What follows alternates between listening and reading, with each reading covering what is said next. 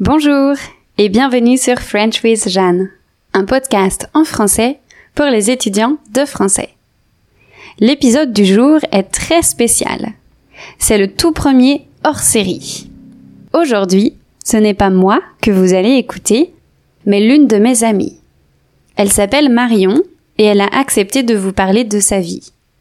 Avec sa douceur et son authenticité, elle va vous présenter son métier, vous raconter ses nouvelles aventures de jeune maman et vous parler de ses passions. Elle va même vous donner une idée de cadeau de Noël à faire soi-même. Marion a utilisé son portable pour enregistrer ses audios et j'ai fait le maximum pour améliorer le son.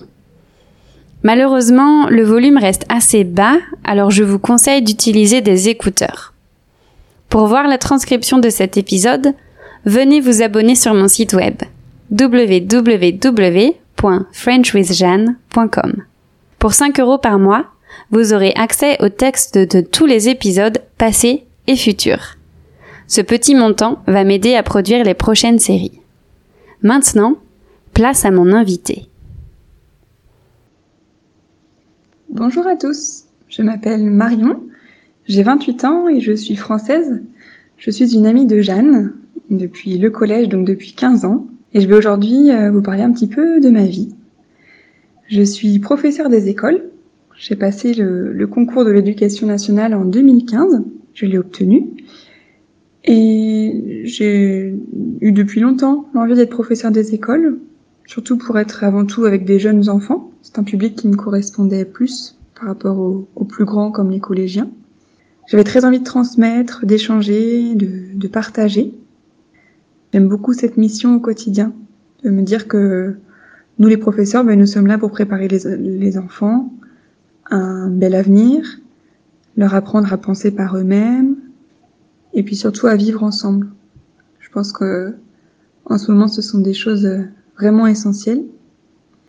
Et j'aime me dire qu'on peut leur transmettre les notions de respect, de bienveillance, tout ce que l'on partage avec un groupe classe au quotidien.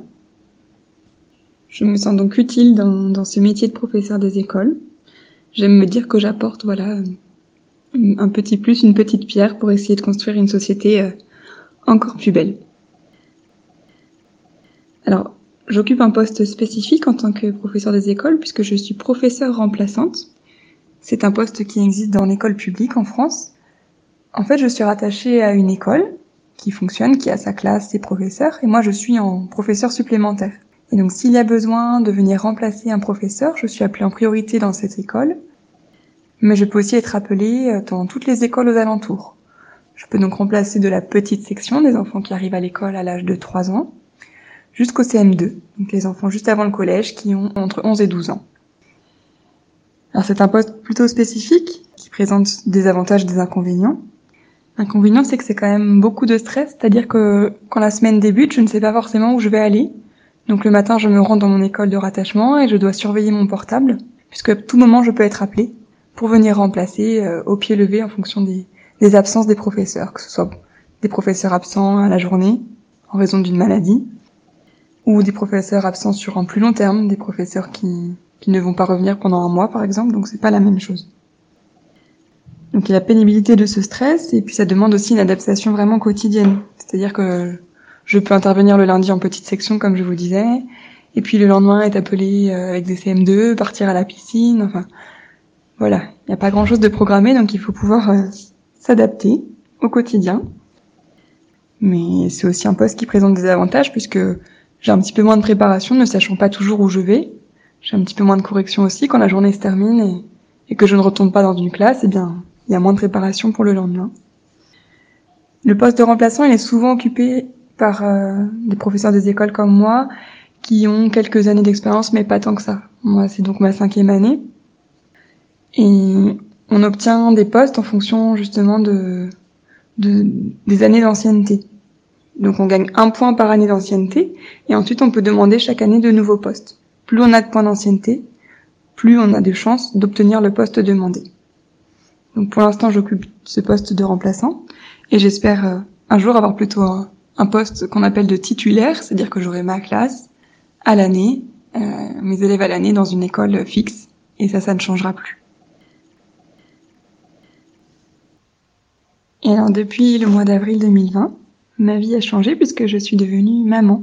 Pour mon plus grand bonheur, je suis donc euh, la maman d'une petite fille qui s'appelle Judith, qui est née le 8 avril, en plein confinement, en France.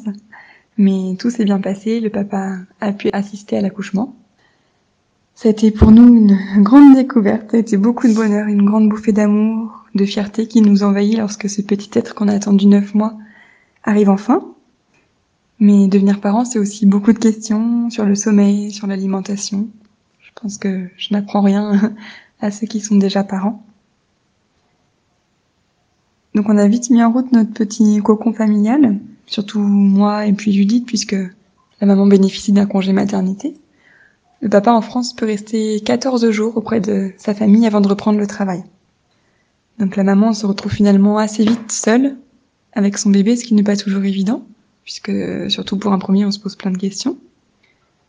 Alors heureusement, cette loi évolue en France, puisque à partir de juillet 2021, le papa aura désormais le droit de rester 28 jours à la maison. C'est quand même le double de ce qu'il y a actuellement. C'est une belle victoire pour toutes les familles. Donc comme je vous disais, moi, donc le petit cocon familial s'est mis en route. Il y a vraiment une espèce de fusion qui se crée entre la maman et le bébé. Il y avait déjà ça pendant la grossesse. Mais une fois que le bébé est là, c'est encore euh, autre chose. On se dit qu'on essaie de profiter de, de chaque instant. Même si pour une maman, c'est, ça peut parfois être un petit peu difficile. Il y a bien évidemment ce bonheur d'être maman, de tenir son bébé dans les bras. Mais il y a aussi la réalité qui nous rattrape avec beaucoup de fatigue.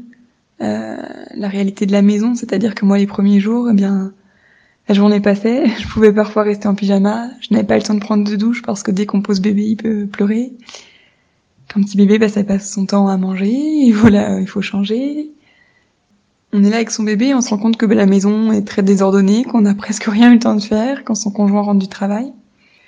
Mais finalement, à un moment, je me suis dit que bah, l'essentiel, il était là, il était de profiter de notre bébé, qu'elle serait pas petite tout le temps, et donc tant pis si la maison elle n'avait pas été rangée, si toute la cuisine n'était pas préparée. Moi j'avais eu du temps avec mon bébé, mon bébé c'est ce dont il avait besoin aussi. Donc euh, c'était le principal.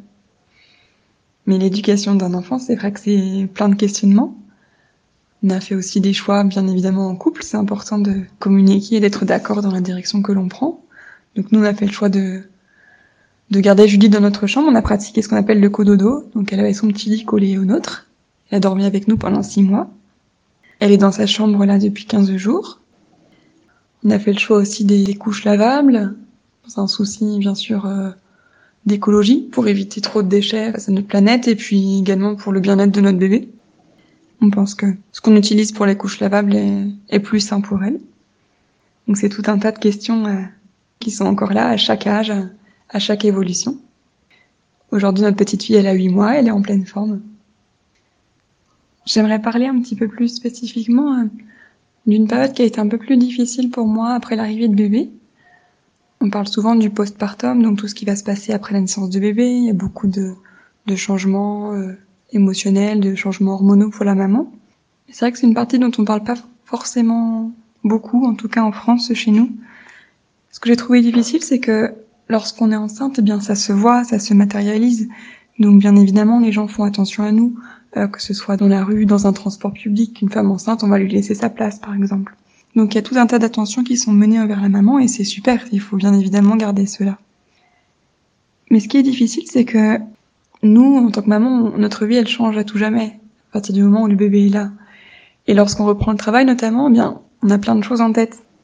On reprend le travail, avec de la fatigue, des hormones qui sont encore un petit peu bouleversées.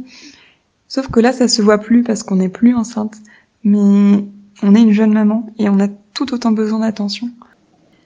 Donc il y a beaucoup d'attention qui est portée envers le bébé et c'est super, c'est normal. Mais parfois, il faudrait peut-être penser à se questionner aussi envers la maman. Comment est-ce qu'elle va? Comment se passe la reprise du travail? C'est pas simple en France puisque au bout de dix semaines après la naissance d'un bébé, on doit reprendre le travail. Et finalement, ça reste très court. Ça veut dire que notre bébé a deux mois et demi et on le laisse euh, à la journée. Donc, euh, je pense que ce sont des étapes qui sont pas toujours faciles à vivre pour les mamans et on n'en parle pas, pas toujours. C'est peut-être parfois un peu tabou en France. On a eu un bébé, donc on est censé être en pleine forme et, tout doit bien aller. D'un côté, c'est vrai. Mais il y a aussi ces aspects-là qui sont plus difficiles puisque notre vie, elle change à tout jamais. On reprend le travail, mais il ne sera plus jamais comme avant. Et j'ai lu récemment une phrase que je trouvais très intéressante qui retrace un petit peu ça. J'ai lu qu'on on disait que la naissance était un pur bonheur, et c'est vrai. Dans une naissance, on célèbre la vie.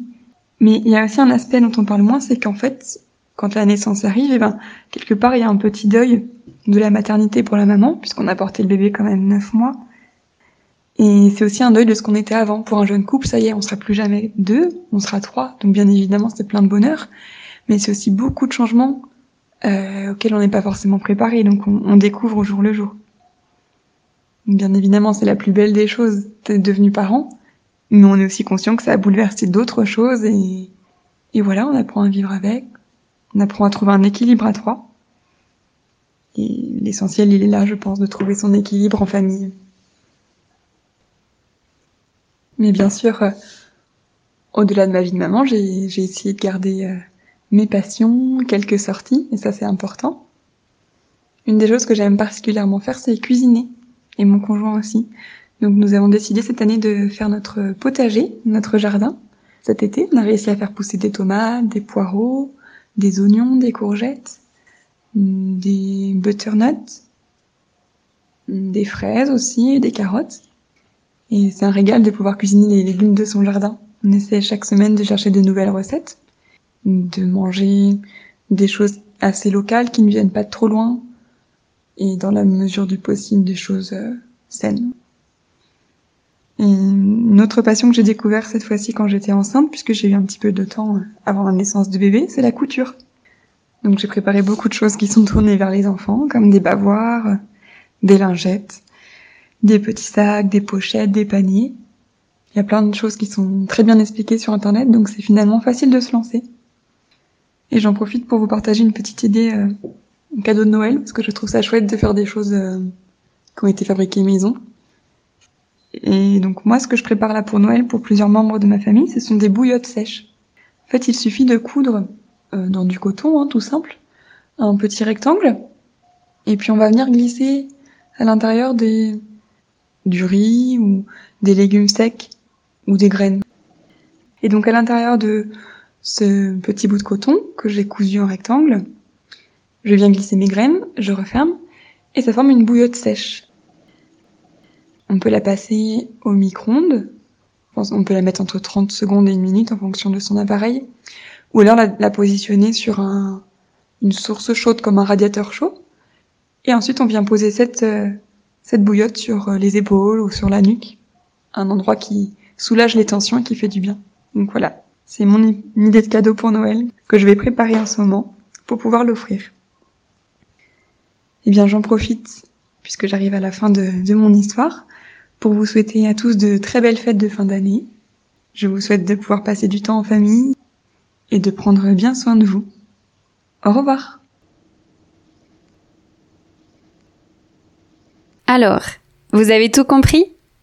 Vous devez être habitué à m'entendre parler. Donc je suis sûre que cet épisode était un petit challenge de compréhension orale. En tout cas, j'espère que vous avez apprécié ce petit cadeau de Noël en avance. Comme Marion, je vous souhaite d'excellentes fêtes de fin d'année et on se retrouve en 2021. À bientôt!